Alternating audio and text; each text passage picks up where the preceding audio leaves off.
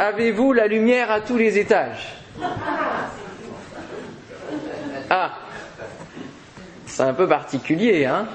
La lumière à tous les étages. Bon, c'est une expression qu'on emploie pour désigner quelqu'un qui est un peu bébête, un peu stupide, un peu maladroit, euh, bon, hein? C'est un petit peu ça. C'est une expression un peu plus jolie pour dire qu'il lui manque une carte.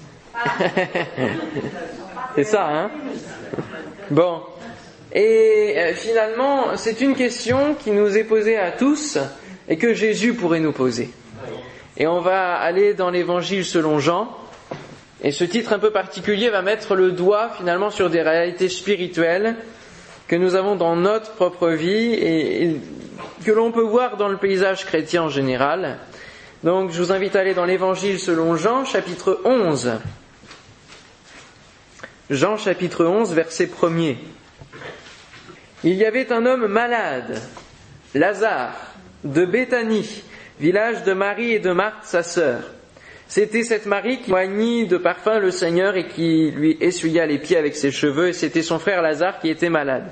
Les sœurs envoyèrent dire à Jésus, Seigneur, voici, celui que tu aimes est malade. Après avoir entendu cela, Jésus dit, Cette maladie n'est point à la mort, mais elle est pour la gloire de Dieu, afin que le Fils de Dieu soit glorifié par elle. Or Jésus aimait Marthe et sa sœur et Lazare. Lors donc qu'il eut appris que Lazare était malade, il resta deux jours encore dans le lieu où il était, et il dit ensuite aux disciples, Retournons en Judée. Les disciples lui dirent, Rabbi, les Juifs tout récemment cherchaient à te lapider et tu retournes en Judée Jésus répondit, N'y a-t-il pas douze heures au jour Si quelqu'un marche pendant le jour, il ne trébuche point parce qu'il voit la lumière de ce monde, mais si quelqu'un marche pendant la nuit, il trébuche parce que la lumière n'est pas en lui. Amen. La lumière n'est pas en lui. Et oui, nous ne sommes pas la source de la lumière. Et quand il fait jour, c'est parce que le soleil luit sur nous et que nous pouvons marcher. Mais euh, nous sommes appelés à avoir une lumière en nous. Et dans ce chapitre, nous assistons à la réflexion des, disciples qui préviennent Jésus du danger. Hein, on voit là, Jésus veut retourner en, en, Judée vers Béthanie parce que son ami Lazare est en train de mourir. Et alors les disciples vont lui dire mais c'est à risque et péril parce que on a cherché à te faire mourir, à te lapider, et toi tu veux y retourner? Et c'est vrai que Jésus a failli être lapidé. On le voit, c'est au chapitre 8, verset 59, où il est dit là-dessus, ils prirent des pierres pour les jeter contre lui, mais Jésus se cacha et il sortit du temple. Et Jésus leur fait une réponse un peu étonnante, vous trouvez pas? Alors qu'ils s'inquiètent de les disciples de, son devenir, Jésus va, va dire ce verset, n'y a-t-il pas douze heures au jour? Si quelqu'un marche pendant le jour, il ne trébuche point parce qu'il voit la lumière de ce monde, mais si quelqu'un marche pendant la nuit, il trébuche parce que la lumière n'est pas en lui. Alors de quelle lumière s'agit-il? L'image est assez, claire. Hein. Quand quelqu'un marche pendant le jour, il voit, bien sûr, et, il évite les obstacles, mais s'il marche pendant la nuit, il, il ne peut que trébucher parce qu'il ne voit rien. Mais finalement, ça signifie quoi? Et qu'est-ce que les disciples vont comprendre? Alors euh, ça ne nous est pas dit ce qu'ils vont comprendre, mais qu'est-ce que nous, on doit comprendre? Est-ce que c'est euh, la lumière du soleil dont il parle vraiment? Non. La lumière spirituelle, tout à fait. Alors, euh, il rappelle au travers de ce verset, en fait, ce qu'il leur a dit un petit peu plus tôt, au chapitre 9, versets 4 et 5, où il est dit, Il faut que je fasse, tandis qu'il est jour, les œuvres de celui qui m'a envoyé. La nuit vient où personne ne peut travailler. Pendant que je suis dans le monde, je suis la lumière du monde. Et ce qu'il veut dire par là, c'est que pendant que le temps de son ministère terrestre est encore actuel, il fait la volonté de son Père sans perdre de temps. Voilà, le jour représente son ministère terrestre, le jour qui lui sur, sur la face du monde, Jésus qui arrive sur cette terre, et la croix symbolise le début finalement des, ténèbres, hein, où les ténèbres vont arriver même au moment de la croix. Et euh, les ténèbres spirituelles vont envahir de plus en plus ce monde. C'est ce que Jésus nous dit hein, lorsqu'il parle de, la fin du monde. En fait, les ténèbres vont s'épaissir, vont envahir hein, toujours un peu plus cette terre qui est aveuglée et qui ne veut pas de Dieu. C'est pour cela qu'elles sont ténèbres au fur et à mesure. C'est pour ça qu'on parle de nuit. C'est qu'ils rejettent et ils endurcissent leur cœur. Et cet endurcissement ne permettra plus aux consciences à un moment donné de s'ouvrir à Dieu. Et c'est là que Jésus reviendra. Parce qu'il n'y aura plus de temps à attendre non plus. Jésus reviendra au moment où les consciences ne pourront plus recevoir la grâce. Alors, au chapitre 12, il va leur dire, la lumière est encore pour un peu de temps au milieu de vous. Et cette lumière, c'est aussi lui-même.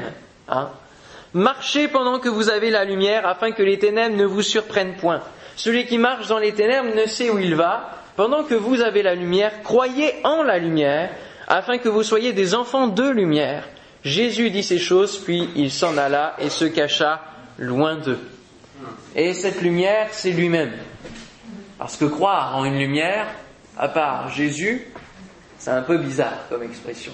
Devenir des enfants de lumière, à part devenir des enfants de Dieu, c'est un peu bizarre sinon.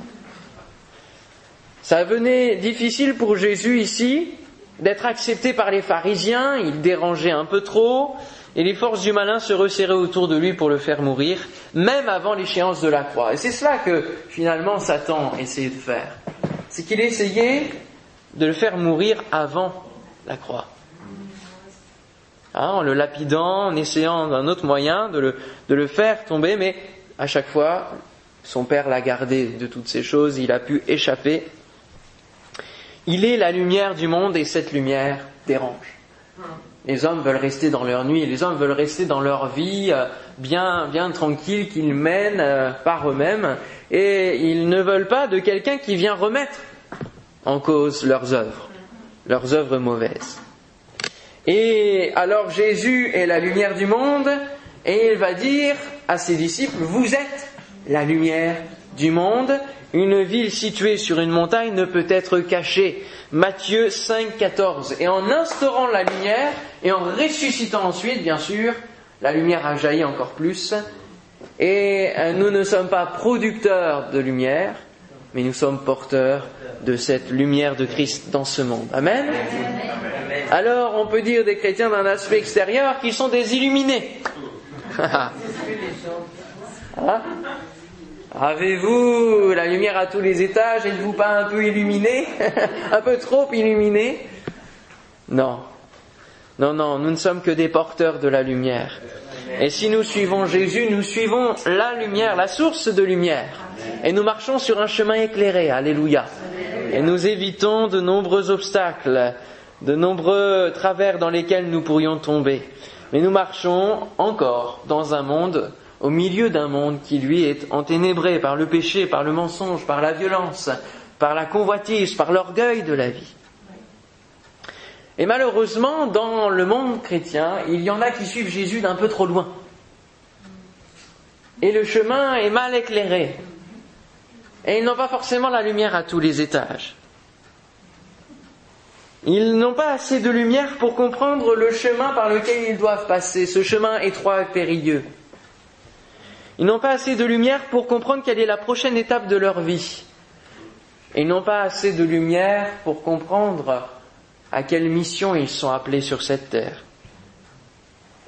Et nous passons parfois pour des illuminés parce que nous n'avons pas assez de lumière dans, notre foi et nous faisons des choses, nous disons des choses et nous faisons des choses qui ne correspondent pas à la parole de Dieu, qui ne correspondent pas à ce que Dieu veut tout simplement. Et l'on arrive à échouer lamentablement. Et c'est pour cela que parfois nous ne sommes pas pris au sérieux face au monde.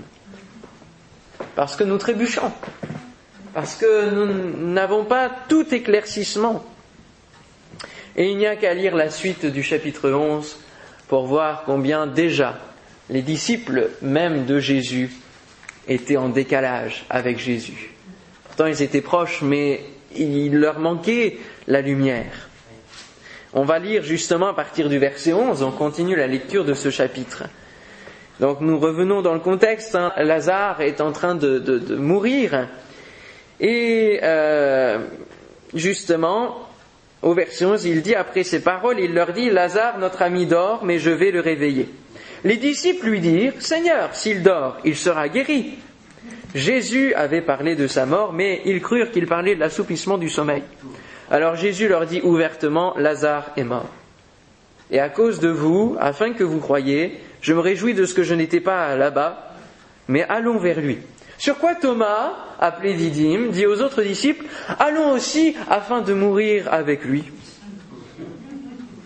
Jésus, étant arrivé, trouva que Lazare était déjà depuis quatre jours dans le sépulcre. Et comme Béthanie était près de Jérusalem, à quinze stades environ, c'est-à-dire trois kilomètres, beaucoup de Juifs étaient venus vers Marthe et Marie pour les consoler de la mort de leur frère. Lorsque Marthe apprit que Jésus arrivait, elle alla au-devant de lui, tandis que Marie se tenait assise à la maison. Marthe dit à Jésus, Seigneur, si tu avais été ici, mon frère ne serait pas mort. Mais maintenant même, je sais que tout ce que tu demanderas à Dieu, Dieu te l'accordera. Jésus lui dit, ton frère ressuscitera. Je sais, lui répondit Marthe, qu'il ressuscitera à la résurrection au dernier jour. Jésus lui dit, je suis la résurrection et la vie. Celui qui croit en moi vivra quand même il serait mort. Et quiconque vit et croit en moi ne mourra jamais. Crois-tu cela? Elle lui dit, oui Seigneur, je crois que tu es le Christ, le Fils de Dieu qui devait venir dans le monde. Ayant ainsi parlé, elle s'en alla. Puis elle alla, elle a, appelé secrètement Marie, sa sœur, et lui dit, le maître est ici et il te demande. Dès que Marie eut entendu, elle se leva promptement et alla vers lui, car Jésus n'était pas encore entré dans le village, mais il était dans le lieu où Marthe l'avait rencontré. Les Juifs qui étaient avec Marie dans la maison et qui la consolaient, l'ayant vue se lever promptement et sortir, la suivirent, et disant, elle va au sépulcre pour y pleurer. Lorsque Marie fut arrivée là où était Jésus et qu'elle le vit, elle tomba à ses pieds et lui dit, Seigneur, si tu avais été ici, mon frère ne serait pas mort. Jésus, la voyant pleurer, elle et les Juifs qui étaient venus avec elle, frémit en son esprit et fut tout ému. Et il dit, Où l'avez-vous mis? Seigneur, lui répondirent, Viens et vois. Jésus pleura. Sur quoi les Juifs dirent, Voyez comme il l'aimait. Et quelques-uns d'entre eux dirent, Lui qui a ouvert les yeux de l'aveugle, ne pouvait-il pas faire aussi que cet homme ne, ne meure point? Jésus, frémissant de nouveau en lui-même, se rendit au sépulcre. C'était une grotte et une pierre était placée devant. Jésus dit, ôtez la pierre. Marthe, la sœur du mort, lui dit, Seigneur, ils sont déjà, il y a quatre jours qu'il est là. Jésus lui dit, ne t'ai-je pas dit que si tu crois, tu verras la gloire de Dieu? Ils ôtèrent donc la pierre et Jésus leva les yeux en haut et dit, Père, je te rends grâce de ce que tu m'as exaucé. Pour moi, je savais que tu m'exauces toujours, mais j'ai parlé à cause de la foule qui m'entoure, afin qu'ils croient que c'est toi qui m'as envoyé. Ayant dit cela, il cria d'une voix forte, Lazare, sors Et le mort sortit, les pieds et les mains liés de bandes et le visage enveloppé d'un linge. Jésus leur dit, déliez-le et laissez-le aller. Amen. Quelle épopée, mes amis. Oh là là là là, quelle histoire. On assiste tout au long du chapitre à une série d'incompréhensions sur incompréhension entre Jésus et chaque protagoniste, et cela est dû à un décalage spirituel, à un écart par rapport à Jésus. Il y a les disciples, il y a Marthe et Marie, et puis il y a les Juifs qui sont là. Il y a différents publics qui sont à différentes places, qui sont plus ou moins proches de Jésus, et on a un décalage plus ou moins grand. Et cela montre qu'ils n'ont pas la lumière à tous les étages. Ils réagissent encore d'une manière charnelle et avec leur raisonnement. La foi est quasi inexistante, ou alors elle est mal utilisée, et la vision de Jésus, sa mentalité en tout cas, n'est pas acquise. Et on va voir justement quels sont les étages. Parce qu'on parle de lumière à tous les étages, alors pour qu'on sache si on a la lumière à tous nos étages, il faut savoir de quel étage on parle, n'est-ce pas? Alors on va voir tout cela. Il est important de faire attention à l'écart qui existe entre nous et Jésus, car ce décalage, s'il est trop grand, produit de l'indignation de la part de Jésus, que l'on retrouve régulièrement au cours de, la parole de Dieu des évangiles, où il va dire bien souvent à ses disciples, Jean de peu de foi. Hein? Il, va, il va, il va s'énerver à plusieurs reprises. Lorsqu'il ne va pouvoir chasser un démon, il, va dire mais jusqu'à quand vous supporterai-je? Jusqu'à quand euh, euh, serai-je avec vous? Il le savait très bien, hein Jusqu'à quand Mais, mais en même temps, il y avait euh, une indignation parce que les disciples, ils étaient à la ramasse. C'est ça qu'il faut dire. Ils suivaient, mais alors, ça mettait du temps à réagir. Et là, ici, lorsqu'il va pleurer, il va pas seulement pleurer de, l'état de la mort de Lazare et, de l'état dans lequel il est, de décomposition, mais il va surtout pleurer de la situation dans laquelle il se retrouve, des gens qui sont autour de lui et qui ne le comprennent pas. Qui ne le comprennent pas. Il, va pleurer parce que il y a un aveuglement spirituel. Luc 9, 41, j'ai prié tes disciples de le chasser et ils n'ont pas pu. Pourtant Jésus venait de leur donner le pouvoir. Race incrédule et perverse, répondit Jésus, jusqu'à quand serai-je avec vous et vous supporterai-je? Amen, ici ton fils. C'est comme lorsque vous travaillez avec quelqu'un, vous faites peut-être la même tâche ou une autre, mais de laquelle vous dépendez et que la personne est un peu trop lente. Et du coup, ça décale le travail et que à un moment donné, comme vous, vous avez fini le travail ou que vous avancez plus vite, ça commence à, vous énerver, n'est-ce pas, au-dedans de vous, et qu'à un moment donné, vous vous dites, bon, attends, hop, et vous faites le travail à sa place, n'est-ce pas? Ça vous est pas arrivé, hein? Ça nous arrive quand il y a un décalage. C'est pénible, parce que on est obligé d'attendre et de patienter, etc. Mais si on a des objectifs, si on a des quotas à tenir, etc., alors, il faut qu'on avance. Et de la même manière, spirituellement, c'est pareil. Il y a deux grands étages, deux niveaux parmi les chrétiens. Et c'est Paul qui les décrit dans 1 Corinthiens 3. Euh, je vous laisserai lire ce chapitre, mais il parle de deux types d'hommes qui sont euh, chrétiens. Les chrétiens charnels, qui sont enfants en Christ, ils sont enfants de Christ, mais aussi enfants en Christ. Et puis il y a les chrétiens spirituels, qui sont les hommes faits en Christ. Amen. Les hommes accomplis en Christ. Et donc on va voir en détail quels sont ces deux niveaux. Et euh, bien sûr, dans la vie chrétienne, au tout début de notre vie chrétienne, on commence par être un, chrétien charnel, hein, parce qu'on sort de cet état. On sort de, justement tout ce qui... Notre chair va commencer à être crucifiée. Hein. et donc elle va commencer à se taire. Mais il y a encore certains réflexes parfois, charnels, qui font que bah, ça se mélange avec le début de foi et euh, on est euh, dans l'objectif de progresser. Amen. Toujours progresser dans notre vie spirituelle. Et on doit atteindre le second palier qui sera le chrétien spirituel. Alors les, chrétiens charnels, c'est l'exemple des disciples ici, avant la résurrection et avant la réception de la plénitude du Saint-Esprit, qui va permettre ensuite qu'ils deviennent concrètement spirituels. Et puis aussi, après la résurrection, il va ouvrir leur esprit. Et c'est là qu'ils vont passer cette étape euh, de chrétien spirituel. Euh, le chrétien charnel, c'est le nouveau converti qui fait ses premiers pas. Et nous y passons tous. Donc il n'y a pas à se moquer, n'est-ce pas? Il y a à supporter, il y a à soutenir, il y a à, donner sa, propre expérience. Hein? Nous passons tous par là. Mais il y a une différence dans le fait que nous ne devons pas y rester. Nous ne devons pas rester dans l'étage chrétien charnel. La lumière doit monter à l'autre étage aussi. Amen. Alors, qu'est-ce qu'un chrétien charnel? À la vue de, ce texte de Jean Premièrement, nous voyons au verset 11 et 12, reprenons verset par verset, il est dit, verset 11 et 12, après ces paroles, il leur dit, Lazare, notre ami dort, mais je vais le réveiller. Les disciples lui dirent, Seigneur, s'il dort, il sera guéri. Alors, euh, ici, qu'est-ce qui s'est passé? Bah, Ils ont pris la parole au premier degré ils n'ont pas l'interprétation des Écritures à aller au-delà, à voir la profondeur et la symbolique des mots de Jésus. Et de voir que Jésus, lorsqu'il parle de sommeil, c'est parce que lui, il va avoir pouvoir sur la mort, et que la mort n'est qu'un état de sommeil, en fait, spirituel. Et euh, eux, ils vont comprendre que bah, il dort bien gentiment, bien tranquillement, Et ils vont dire, bon, bah, s'il dort, bah, c'est bien, ça veut dire qu'il est en voie de guérison, il, va être guéri. Hein. Donc, le chrétien charnel interprète les Écritures au premier degré.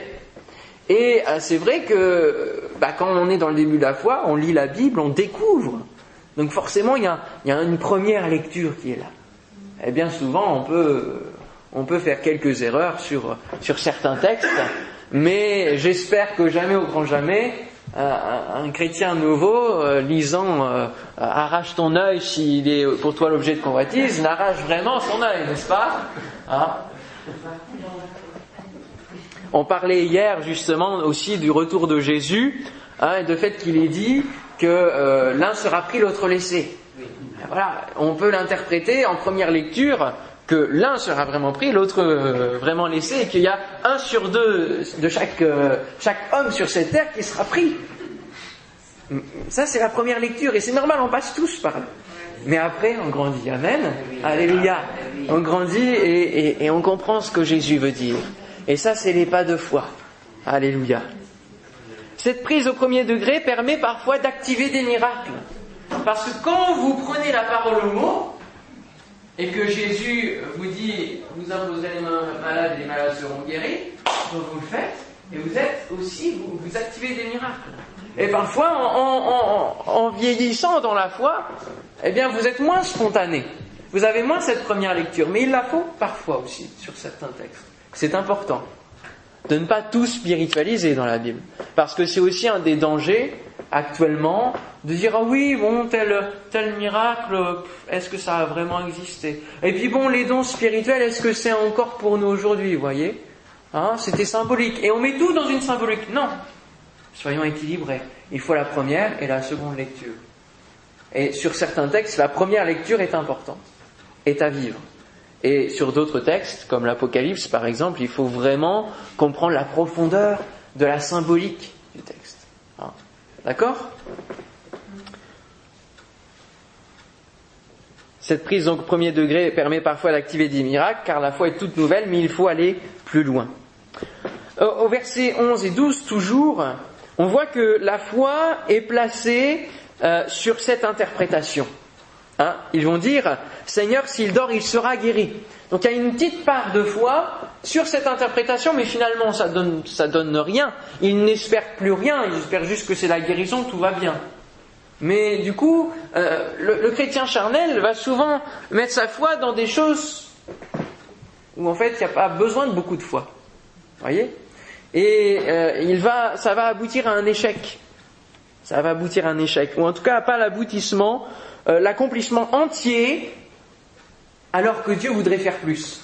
Jésus ici ne veut pas seulement guérir Lazare, il veut le ressusciter. Amen. Et nous sommes appelés à, vivre encore plus, à, à, voir la gloire du Seigneur se manifester. Donc donnons notre foi là où il y a besoin de beaucoup de foi. Quand on est face à un cancer, on donne beaucoup de foi. Amen. On donne beaucoup de foi. La foi est un carburant. Donc elle est dépensée. Et nous devons mettre la foi là où il y a besoin de la foi. Versets 23 et 24, on continue sur le thème de la foi. Jésus lui dit, ton frère ressuscitera. Et là, justement, ce qui est étonnant euh, dans le texte d'avant, Marc dit à Jésus, verset 21, Seigneur, si tu avais été ici, mon frère ne serait pas mort, mais maintenant même, je sais que tout ce que tu demanderas à Dieu, Dieu te l'accordera. Il y a une incohérence là dans le discours. Elle continue, elle exprime la foi par ses mots, mais en même temps par les mots d'avant, elle a tout annulé. Et Jésus lui dit, ton frère ressuscitera, et c'est là qu'on voit que la foi va pas très loin, c'est qu'elle dit oui, je sais, répondit Marthe, qu'il ressuscitera à la résurrection au dernier jour. Et donc cette foi est placée dans une espérance lointaine et se fatigue. Lorsqu'on place tout dans l'espérance lointaine, on se fatigue. Dieu veut parfois nous bénir plutôt que prévu. Amen. Il veut répondre plutôt que prévu. Et cette affirmation je sais, face à Jésus, ça, ne va pas.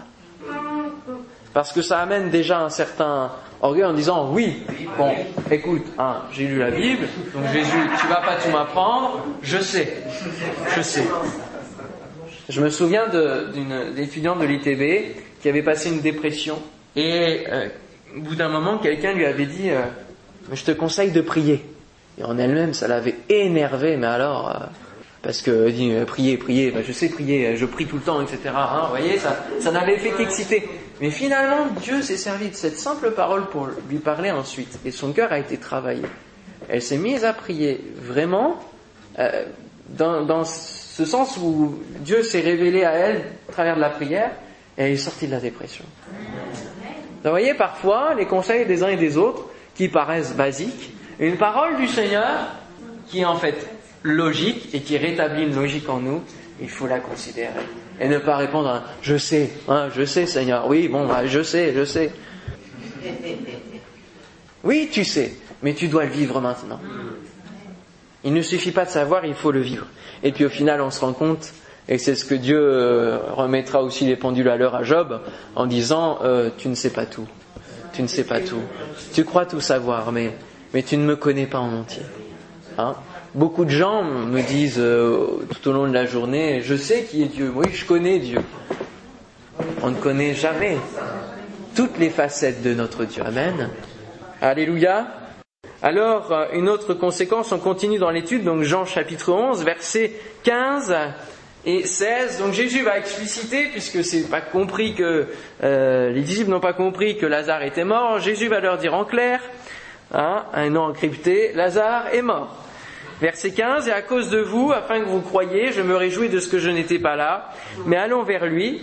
Et verset 16, sur quoi Thomas, appelé Didyme, dit aux autres disciples, allons aussi, afin de mourir avec lui. Oh là là, quel triste sort. L'incrédulité et le fatalisme dominent sur la foi. Le chrétien charnel va prendre comme première option les, possibilités négative, fataliste. Hein. Euh, je ne crois pas ici que Thomas, en disant cette, euh, phrase, allons aussi afin de mourir avec lui, soit dans une position de foi comme Pierre pouvait dire, tu es le Christ, le Fils du Dieu vivant, tu iras et, et, il se positionnait même s'il était faible en tant qu'homme. Je crois que Thomas ici euh, était plus dans la position où il était face à Jésus euh, après la résurrection. Il va dire mais euh, j'ai besoin de voir pour croire. Et du coup, je pense qu'il est dans, dans, cet état de cœur où il va dire euh, allons aussi afin de, mourir avec Jésus parce que finalement il a, il a choisi d'y aller. Bon, allez, on va suivre quoi. Hein. Allons, allons à la perte. Il faut, il faut bien qu'on y aille. Et, ouais, il est un petit peu sur un air Bon Jésus, euh, on t'a prévenu, euh, tu vas pas retourner en Judée, on, a, essayé de te lapider, quand même. Et puis, euh, bon, après, il va, il va, c'est comme s'il disait aux autres disciples, bon, allez, hein, on y va. Puisqu'il a choisi d'aller mourir, eh ben nous aussi, allez, on va mourir. C'est un petit peu comme un, ton, de, pas de provocation, mais vous voyez, il est, un peu dubitatif, et c'est le fatalisme qui, arrive là sur cette parole. Puis d'ailleurs, le lui, on ne sait même pas trop euh, qui c'est. Est-ce que c'est allons mourir avec Jésus ou est-ce qu'on va mourir tous avec Lazare qui est déjà mort finalement hein On ne sait pas trop. Donc, on fait parfois toutes sortes de projections sans considérer la, volonté de Dieu ou, sans apercevoir, prendre le temps d'apercevoir le, projet final de Dieu. Ensuite, le verset 28. Verset 28. Ayant ainsi parlé, elle s'en alla, donc c'est Marthe, qui revient de son dialogue avec Jésus, puis elle appela secrètement Marie, sa sœur, et lui dit, le maître est ici et il te demande. Je ne sais pas où est-ce qu'on a vu que Jésus demandait Marie. On est, on est d'accord? Nulle part il est mentionné que Jésus a demandé Marie. Alors peut-être que c'est volontairement non marqué dans le texte, mais je pense que si ça avait eu Dieu, ça aurait été noté. Hein. Jésus aurait pris la peine euh, de dire euh, appelle Marie et, Jean aurait dû l'écrire. Et souvent, on voit que la, volonté de Dieu, justement, donc elle est mal comprise et exagérée. À aucun moment il est noté que Jésus demande Marie. Et, c'est comme lorsqu'on désire aider Dieu, donner un coup de pouce à Dieu. Hein. Et le chrétien charnel va euh, essayer d'aider Dieu. Il pense qu'il faut faciliter la manœuvre du plan de Dieu, et c'est souvent ça qui arrive dans nos vies. quand les choses n'arrivent pas assez vite ou quand euh, euh, on pense que ça va aller autrement, alors on essaye d'aider Dieu. Quand j'ai euh, eu la parole de, mon maître de stage qui disait je reconnais pas l'appel en toi, tu, prépares à, rentrer dans quelques mois chez toi, j'ai eu le réflexe d'appeler un, camarade de l'ITB.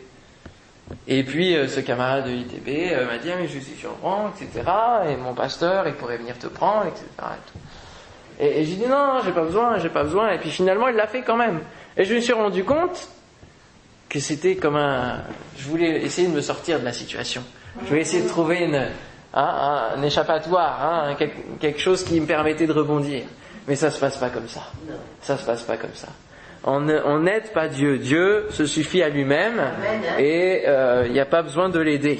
Et souvent, justement, quand on essaye de l'aider, ben, c'est là qu'on se retrouve dans des, dans des pièges et dans, dans des difficultés. Et là, on ne peut s'en prendre qu'à soi-même et non pas au Seigneur. Pour faire avancer le schmilblick plus rapidement, puisque Jésus ne vient pas, eh bien, je lui amène. Hein voilà, je lui amène Marie. Puisqu'il n'y a pas de réaction, je prends les devants. Jésus, il tarde là quand même. Déjà, il va rester deux jours alors qu'il a appris la nouvelle. Et puis après, euh, il, il, va, il avance à un rythme. Bon, ça va pas assez vite. Il faudrait qu'il se mette un, qu'il mette la quatrième, hein, ou la cinquième. Non, Jésus n'est jamais en avance et n'est jamais en retard. Amen. Juste attends. Juste attends. Ouais, au bon moment, au meilleur moment. Et c'est ça qu'on a du mal à comprendre c'est que Dieu désire intervenir parce qu'il sait là où est le meilleur moment. Nous, on ne le sait pas. Avec le temps, justement, la lassitude laisse place à l'ennui qui produit les reproches et la critique. Verset 21. Marthe dit à Jésus, Seigneur, si tu avais été ici, mon frère ne serait pas mort. Verset 32. Marie fut arrivée là où était Jésus et qu'elle le vit. Elle tomba à ses pieds et lui dit Seigneur, si tu avais été ici, mon frère ne serait pas mort. Allez, on remet une couche. Et c'est pas vrai, ils se sont tous mis d'accord là. Et on ne répète que cela. Et la critique et le murmure, quand on s'y met, après on ne répète que cela. Et on le répète à qui veut entendre. Mais Dieu n'est jamais en retard. Dans les situations inextricables, Jésus peut tout changer. Pourquoi? Parce qu'il a vaincu la mort. Et il n'y a rien qui ne peut l'arrêter. Plus rien ne peut l'arrêter. Il faut juste écouter sa volonté pour agir et croire dans le bon sens. Amen. L'homme charnel s'attarde plus sur l'apparence euh, que la réalité. Verset 36 après que Jésus pleure, sur quoi les Juifs dirent, voyez comme il l'aimait. Alors que Jésus ne pleure pas seulement parce que Lazare est mort, mais surtout parce qu'il voit le décalage qu'il y a entre euh, les hommes et, la volonté de Dieu, sa pensée. Hein. Ah, le frère là, il ne me dit pas bonjour, il doit avoir quelque chose contre moi. Surtout quand c'est le pasteur qui dit pas bonjour. Alors, alors là, là, là, il y a, y a, quelque chose. Et puis quand, quand, je sais pas, quand ça tarde un peu, quand on a parlé quelque chose à quelqu'un, un responsable, et que ça tarde un peu, bon, vite, on, à un moment donné, on se met à bouillir, hein. L'homme charnel. Ne cédons pas à l'apparence, mais attendons que la réalité soit là et essayons d'examiner la réalité des choses. C'est pas parce que le pasteur dit pas bonjour forcément à quelqu'un qu'il a quelque chose contre quelqu'un. Hein. C'est peut-être parce qu'il a pas assez de temps, parce que je ne, sais, quelle raison. Mais ne cherchons pas des choses là où elles ne sont pas. Si l'homme charnel ne progresse pas à l'étage supérieur, l'étage spirituel, il va créer des polémiques sur l'action des autres alors que lui-même, il n'agit pas. Verset 37. Et quelques-uns d'entre eux dirent, lui qui a ouvert les yeux de l'aveugle, ne pouvait-il pas faire aussi que cet homme ne meure point? Ah oui, allez, on se met à, créer des polémiques, à créer des discussions, alors que, ces gens-là ne faisaient que regarder un spectacle, en fait. Quoi que l'on fasse, quoi que vous fassiez dans l'Église, quoi que vous fassiez en tant que chrétien, il y aura des critiques, il y aura des commentaires, il y aura des questions qui seront bêtes, il y aura des remarques qui, qui, feront mal, mais il faut arriver, et le chrétien charnel arrive à passer au-dessus. à ne pas s'arrêter sur ces petites choses qui viennent peut-être entacher, mais il passe au-dessus. Parce que c'est l'esprit de sagesse qui est là en lui. Parce que c'est l'esprit de Christ qui apprend à souffrir.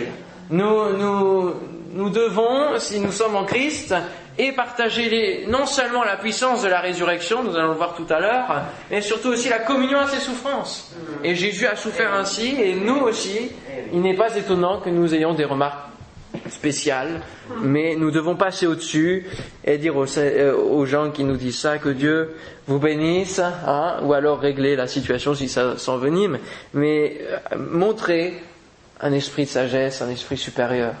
Ne pas s'arrêter aux polémiques de cours d'école finalement. Hein. Quand je regarde certains sixièmes, ou cinquièmes, ou troisièmes même, parfois, je me dis mais c'est pas possible. Ils sont encore à s'arrêter à des, à des gamineries. Hein non, que nous ne soyons pas comme cela entre chrétiens. Et puis si l'homme charnel continue à s'endurcir, eh bien il ne va plus supporter la puissance de la manifestation de l'esprit. Et ça c'est le verset 46 de ce chapitre. Hein. la résurrection va avoir lieu. Quelques-uns vont croire en Jésus, mais quelques-uns d'entre eux allèrent trouver les pharisiens et leur dire ce que Jésus avait fait, dans un but lequel c'est d'accuser encore plus Jésus. Et la manifestation de la résurrection les insupporte. Et ils doivent aller répéter euh, cela et, accuser hein, dans un mauvais sens. Et, le chrétien charnel, s'il ne change pas, s'il ne passe pas à l'étage supérieur, il devient comme cela. Et c'est cela qui nous amène des rétrogrades. Des gens qui sont rétrogrades, qui ne supportent plus la vie de l'esprit dans l'Église. Hein. Et ça, c'est vraiment dommage. C'est de la tristesse pour, euh, pour les leaders, pour les, chrétiens spirituels qui voient les frères et sœurs parfois ils sont là depuis 40 ans. Et parfois pour une chose, mais anodine, paf, ils claquent la porte. Et c'est là qu'on se rend compte de l'état spirituel de la personne. Alors continuons de prier pour toutes ces personnes qui sont peut-être parties euh, sur toutes ces années, que Dieu travaille leur cœur et qu'au travers des difficultés ou, de, l'éloignement, ils ne s'éloignent pas trop. Devant le miracle ou la force de la foi manifestée, certains quittent l'Église et dénoncent des pratiques qui sont pour eux blasphématoires alors qu'il s'agit du mouvement de l'esprit. L'esprit conservateur et l'esprit de confort prend le dessus. Ne restez pas à Béthanie, frères et sœurs. Béthanie, ça veut dire quoi? La maison des dates non mûres. Il faut mûrir. Il faut sortir de Béthanie. Il ne faut pas rester mort à Béthanie. Il faut vivre au-delà. Le datier, c'est le symbole du juste dans la Bible. Et Dieu nous a sauvés, nous a justifiés, et il veut nous voir mûrir en lui. Il veut nous voir grandir, croître en lui. Amen, gloire à Dieu. Alors on va arrêter là sur le, chrétien charnel et on va passer au chrétien spirituel. C'est quand même bien de voir aussi cet aspect-là, n'est-ce pas? Vous êtes d'accord? Alors ça c'est le second niveau où la lumière doit arriver, hein, second étage que nous devons acquérir absolument. Comment l'acquérir? Eh bien en se rapprochant de Jésus, toujours plus près de lui. Et heureusement, on a l'exemple d'une progression au travers de Marie. Hein, on a Marthe qui va toujours s'occuper des choses matérielles. Et Jésus va lui dire, mais tu t'occupes des choses qui, qui, passent. Hein. Mais Marie, au chapitre suivant, chapitre 12, versets 1 à 8, on va lire ce qu'elle va faire et combien là, elle va y avoir une maturité, un déclenchant de maturité avec Jésus. Six jours avant la Pâque, Jésus arriva à Bethanie et finalement, vous voyez, il n'était pas encore arrivé au lieu de, la résurrection, il n'était pas arrivé dans la ville. Où était Lazare, hein, qu'il avait ressuscité des morts Là, on lui fit un souper, Marthe servait et Lazare était un de ceux qui se trouvaient à table avec lui. Marie, ayant pris une livre d'un parfum de nard pur de grand prix, oignit les pieds de Jésus et elle lui essuya les pieds avec ses cheveux, et la maison fut remplie de l'odeur du parfum. Un de ses disciples, Judas Iscariote, fils de Simon, celui qui devait le livrer, et qui est resté finalement charnel, dit Pourquoi n'a-t-on pas vendu ce parfum 300 deniers pour les donner aux pauvres? On peut entendre parfois peut-être certaines personnes de conseil d'administration, conseil d'église, hein, qui peuvent euh, voir plutôt l'aspect matériel, n'est-ce pas? À travers d'une question comme cela. Il disait cela non qu'il se mit en peine des pauvres, mais parce qu'il était voleur et que tenant la bourse, il prenait ce qu'on y mettait. Et c'est là où la conscience est annulée aussi pour le chrétien charnel. Voyez, je m'arrête un peu parce que c'est important. Dans le chrétien charnel, quand il s'endurcit, il éteint peu à peu sa conscience. Et il fait des choses dans l'Église qui, pour lui, deviennent normales. Et c'est comme ça que parfois on a des trésoriers qui volent des milliers d'euros dans la caisse et qui sont encore dans l'église et ça dure des mois et des mois. Et on se dit mais c'est pas possible. Mais si, parce qu'il y a aussi quelque chose qui est là, qui tient du, spirituel, qui est finalement du charnel, mais je veux dire qui n'est pas seulement un désir ou une pulsion. Ça peut venir d'un état charnel du chrétien. Alors que va répondre Jésus à cela? Jésus va dire, laisse-la garder ce parfum pour le jour de ma sépulture. Vous avez toujours les pauvres avec vous, mais vous ne m'avez pas toujours. Et ici, on voit donc le côté spirituel, la maturité spirituelle que Marie, euh, dont Marie fait preuve, parce que là, il y a une cohérence avec la vision de Jésus. C'est vrai qu'humainement, on peut se dire, euh, c'est du gâchis. Hein, sur les, sur les pieds en plus quand même. Je pense que ce parfum devait servir sûrement en préparation de la sépulture de Lazare lui-même. Et que n'ayant pas servi, puisque Lazare est ressuscité, hein, il en restait, et, Marie s'est dit, mais finalement, allez, on va, s'en servir pour Jésus. On va s'approcher de Jésus. Et on va oindre Jésus hein, avec ce que l'on a. Et elle a fait ce qu'elle a pu. Et elle a, elle a pris ce qu'elle avait avec elle, de meilleur et elle a donné le meilleur. Comme dans ce chant, hein, un parfum de valeur sur toi est répandu. Hein, que nos louanges, que notre vie, que le meilleur de nous-mêmes servent à honorer Jésus, à moindre Jésus. Et euh, ici, il y a une cohérence donc avec la sépulture même. Jésus va dire, mais laissez-la, laissez-la. Elle fait quelque chose qui est dans ma volonté et qui annonce même. Il y a un aspect prophétique à cet acte voyez la, progression spirituelle. C'est qu'à un moment donné, quand, on, est, quand on, on, atteint le deuxième étage, on a vraiment quelque chose qui arrive et qui est de l'esprit, qui nous amène à une dimension prophétique, à une dimension de, de, de plus loin, de voir plus loin qu'humainement. Alléluia. Peut-être restait-il d'une art pure qui avait servi à l'embaumement de Lazare, qui sait. Marie s'est laissée inspirer dans cet acte. Même si elle ne l'a peut-être pas entièrement compris, hein, euh, finalement, elle était dans la volonté de Dieu et c'était un acte prophétique. À un autre endroit, dans euh, l'évangile de Luc, au chapitre 10, versets 38 à 42, il est dit comme Jésus était en chemin avec ses disciples, il entra dans un village et une femme nommée Marthe le reçut dans sa maison. Il avait une sœur nommée Marie qui, s'étant assise au pied du Seigneur, écoutait sa parole. Marthe, occupée à divers soins domestiques, survint et dit, Seigneur, cela ne te fait-il rien que ma sœur me laisse seule pour servir? Dis-lui donc de m'aider. On dit au Seigneur ce qu'il doit dire en plus. Hein le Seigneur lui répondit, Marthe, Marthe, tu t'inquiètes et tu t'agites pour beaucoup de choses. Une seule chose est nécessaire. Marie a choisi la bonne part qui ne lui sera point ôtée. Amen. La part spirituelle. Il faut parfois savoir se concentrer sur les bonnes choses, choisir les bonnes priorités, construire sa maison spirituelle, sa vie spirituelle. Quelle part choisissez-vous? De mettre la lumière euh, seulement à un étage de peur d'en manquer Ou est-ce que vous choisissez de, tout, allumer et d'approvisionner au fur et à mesure de votre huile jusqu'à ce que Jésus revienne? Il faut de la lumière partout. Ne pas en mettre qu'au deuxième étage, parce que là on va faire les supraspirituels et on va, on va pas toucher terre. Hein L'étage spirituel et, du coup notre chair va vagabonder et va nous emmener dans des travers. Il faut que le corps aussi soit éclairé et soit en bonne santé, hein comme le dit Jésus. Hein si l'œil est éclairé, tout le corps est éclairé. Corps, âme, esprit doivent être éclairés. Lorsque nous recevons son esprit en nous, alors nous collons beaucoup plus à l'esprit de Christ, bien entendu, puisque c'est le même. Il y a une harmonie qui se fait. Il y a un parallélisme et non une déviance.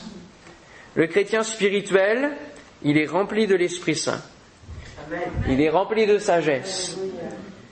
Il est rempli d'un équilibre dans la foi, mais aussi d'audace, ça n'empêche pas. Il sait utiliser l'autorité qui lui est conférée parce qu'il en a conscience. Il se saisit de la parole pour la vivre et non pas seulement pour l'espérer ou la rêver. Il exprime les dons dans l'ordre et avec assurance. Il discerne les pièges de l'ennemi.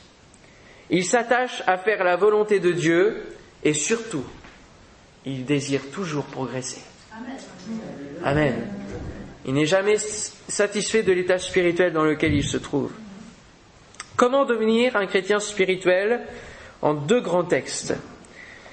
Eh bien, il nous faut voir euh, l'après-résurrection. Luc 24, verset 45. Luc 24, verset 45.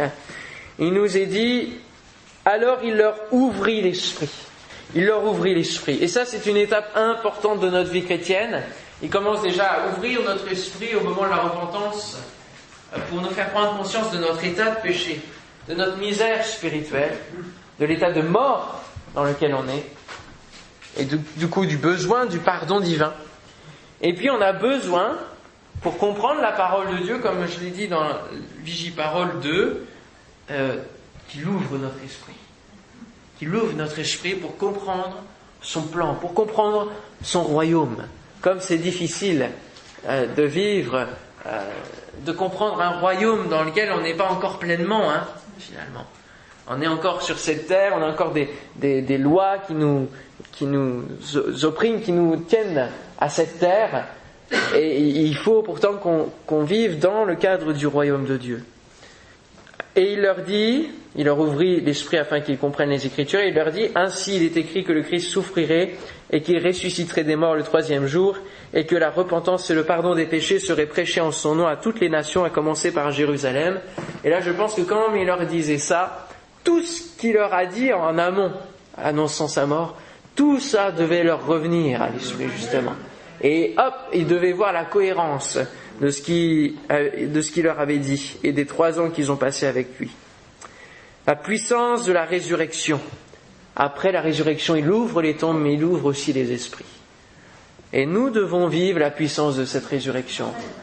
Et c'est ce que Paul va dire, hein, afin de connaître Christ et la puissance de sa résurrection et la communion à ses souffrances. Comment devenir un chrétien spirituel? En demandant au Seigneur qu'il ouvre notre esprit et en lui demandant d'être rempli de l'Esprit de Dieu. Il y a notre esprit humain, intellectuel, qui doit être ouvert, et il y a l'Esprit Saint qui doit nous remplir. C'est la deuxième étape, c'est le baptême du Saint-Esprit. Et lorsque le Saint-Esprit est descendu, il n'était plus du tout en décalage, les disciples. Il n'y avait plus de décalage. Avant la résurrection, il leur reprochait leur dureté de cœur et leur incrédulité. Et après qu'il y ait le Saint-Esprit, il va y avoir la foi avec audace. Il va y avoir vraiment... Euh, il, dit, c'est marqué dans les actes des apôtres, chapitre 2, qu'il partageait tout en commun et qu'il faisait cela avec joie et simplicité de cœur. La dureté du cœur s'est changée en simplicité de cœur. C'est merveilleux, hein Et c'est l'œuvre de l'Esprit en nous, qui descend en nous et qui nous remplit.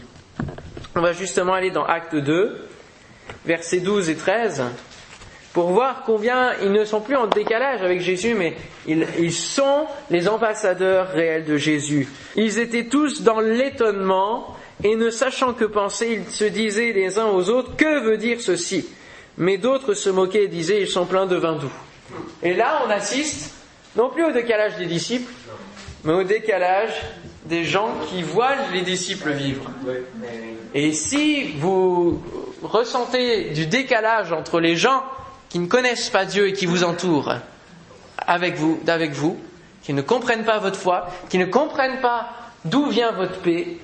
Hier, j'avais un professeur qui me disait, est-ce que tu es là jusqu'à la fin de l'année? Il va falloir qu'on discute pour que je sache comment tu fais pour être d'avoir toujours et d'être toujours zen, comme si tous les problèmes, les erreurs des uns et des autres, ça te passait au-dessus, etc. Voyez, il y a un décalage qui se produit. Mais ce décalage doit faire poser cette question que veut dire ceci? Et même après, après la prédication de Pierre, homme frère, que ferons-nous? Hein? Amen. Alors là, vous saurez que vous êtes un chrétien spirituel. Quand vous aurez ce genre de questions, quand vous aurez ce, décalage par rapport au monde. S'il y a encore des, choses que vous arrivez à faire, s'il y a une certaine compréhension, et, euh, que, le monde ne vous gêne pas, vous avez encore des parts charnelles.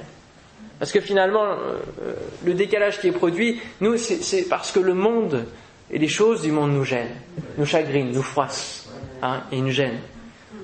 Alors, ouvrir notre esprit humain, recevoir l'esprit de Dieu, et puis c'est pas tout. Parce que, comme on le voit dans les Corinthiens, ils avaient le Saint-Esprit, ils avaient les dons du Saint-Esprit, mais c'était un peu la java, hein, c'était le désordre. Hein, ils savaient pas trop comment exprimer tout ça, et puis c'était le début de l'Église. Donc ça suffit pas. Il faut toujours obéir à Jésus, se soumettre à la parole de Dieu, et par l'enseignement explicatif et des conseils des ministères dont, eh bien, progresser dans cela, être fidèle à l'Église, écouter des ministères pour pouvoir grandir. Amen.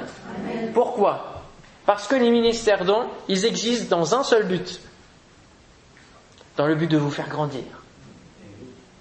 Et c'est ce que nous dit Ephésiens 4, versets 11 et 13. On y va. Ephésiens 4, versets 11 à 13. Dieu a donné à l'Église les uns comme apôtres, les autres comme prophètes, les autres comme évangélistes, les autres comme pasteurs et docteurs. Pourquoi? Pour le perfectionnement des saints. Autrement dit, pour leur faire arriver à, avoir la lumière à tous les étages, en vue de l'œuvre du ministère et de l'édification du corps de Christ, jusqu'à ce que nous soyons tous parvenus à l'unité de la foi et de la connaissance du Fils de Dieu, à l'état d'homme fait à la mesure de la stature parfaite de Christ. Joyeux programme, hein, c'est beau afin que nous ne soyons plus des enfants flottants et emportés à tout vent de doctrine par la tromperie des hommes, par le ruse, dans les moyens de séduction, mais que professant la vérité dans la charité, dans l'amour, nous croissions à tous égards en celui qui est le chef Christ. Nous, vous ne devez pas grandir dans des ministères dons, mais par le moyen de ministères dons, en Christ. Amen. il y a des gens qui se trompent. Ils suivent des gens jusqu'à la mort presque. Et ils vont dire mourront avec lui justement. Ah, ils vont suivre des ministères.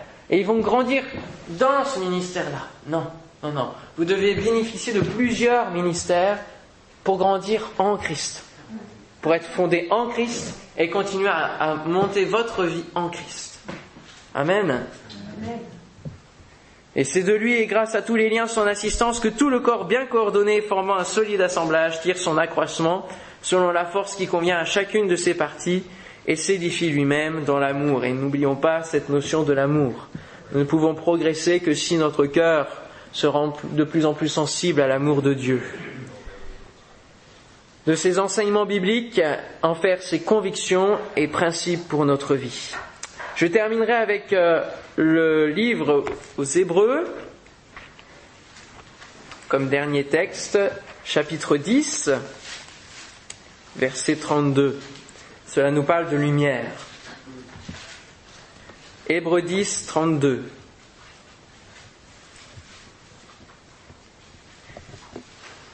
Souvenez-vous de ces premiers jours où, après avoir été éclairés, vous avez soutenu un grand combat au milieu des souffrances. D'une part, exposé comme en spectacle aux opprobres et aux tribulations, et de l'autre, vous associant à ceux dont la position était la même. En effet, vous avez eu de la compassion pour les prisonniers et vous avez accepté avec joie l'enlèvement de vos biens, sachant que vous avez des biens meilleurs et qui durent toujours. N'abandonnez donc pas votre assurance à laquelle est attachée une grande rémunération car vous avez besoin de persévérance, afin qu'après avoir accompli la volonté de Dieu, vous obteniez ce qui vous est promis. Encore un peu, un peu de temps. Celui qui doit venir viendra et il ne tardera pas. Et mon juste vivra par la foi. Mais s'il se retire, mon âme ne prend pas plaisir en lui.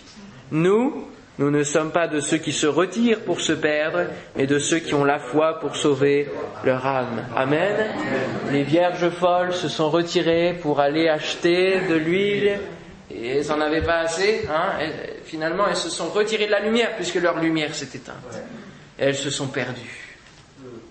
Nous nous persévérons parce que nous puisons notre huile et nous achetons notre huile en restant au pied du Maître, au pied de Christ. Alléluia. Et nous continuons d'être éclairés.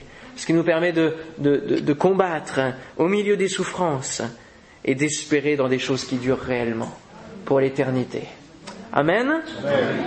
Seigneur, nous sommes heureux que tu nous aies éclairés. Alléluia. Oh Seigneur, nous ne voulons pas quitter cette persévérance. Nous ne voulons pas quitter la place où nous sommes. Nous voulons continuer à construire notre vie spirituelle en toi. Oh Seigneur, donne à chacun de nous de devenir des chrétiens spirituels, des chrétiens à l'état d'homme fait. Nous savons que cela prend du temps, que cela n'est pas facile, que cela demande des efforts et que cela nécessite que nous te demandions que notre esprit s'ouvre, Seigneur, que nos yeux s'ouvrent, que les écailles tombent et que nous soyons remplis de ton esprit. Seigneur, donne-nous de rester attachés à toi, malgré les vents contraires, malgré les difficultés, malgré les moqueries, comme disait l'apôtre Paul, que ce soit euh, dans le monde, mais aussi parmi les frères qui peuvent parfois nous blesser. Seigneur Dieu, donne-nous de rester attachés à toi de rester attaché à ta parole, d'y être soumis, Seigneur Dieu. Oh, merci pour ta lumière. C'est ta parole qui est une lampe sur notre sentier. Et merci de ce qu'elle nous a enseigné à chacun ce soir. Merci Seigneur de nous faire grandir dans le nom de Jésus-Christ. À toi soit la gloire pour le siècle des siècles. Donne-nous Seigneur de nous encourager, de non pas nous critiquer, de ne pas Seigneur nous mordre les uns les autres, mais de nous aimer, de nous encourager à progresser, à progresser toujours.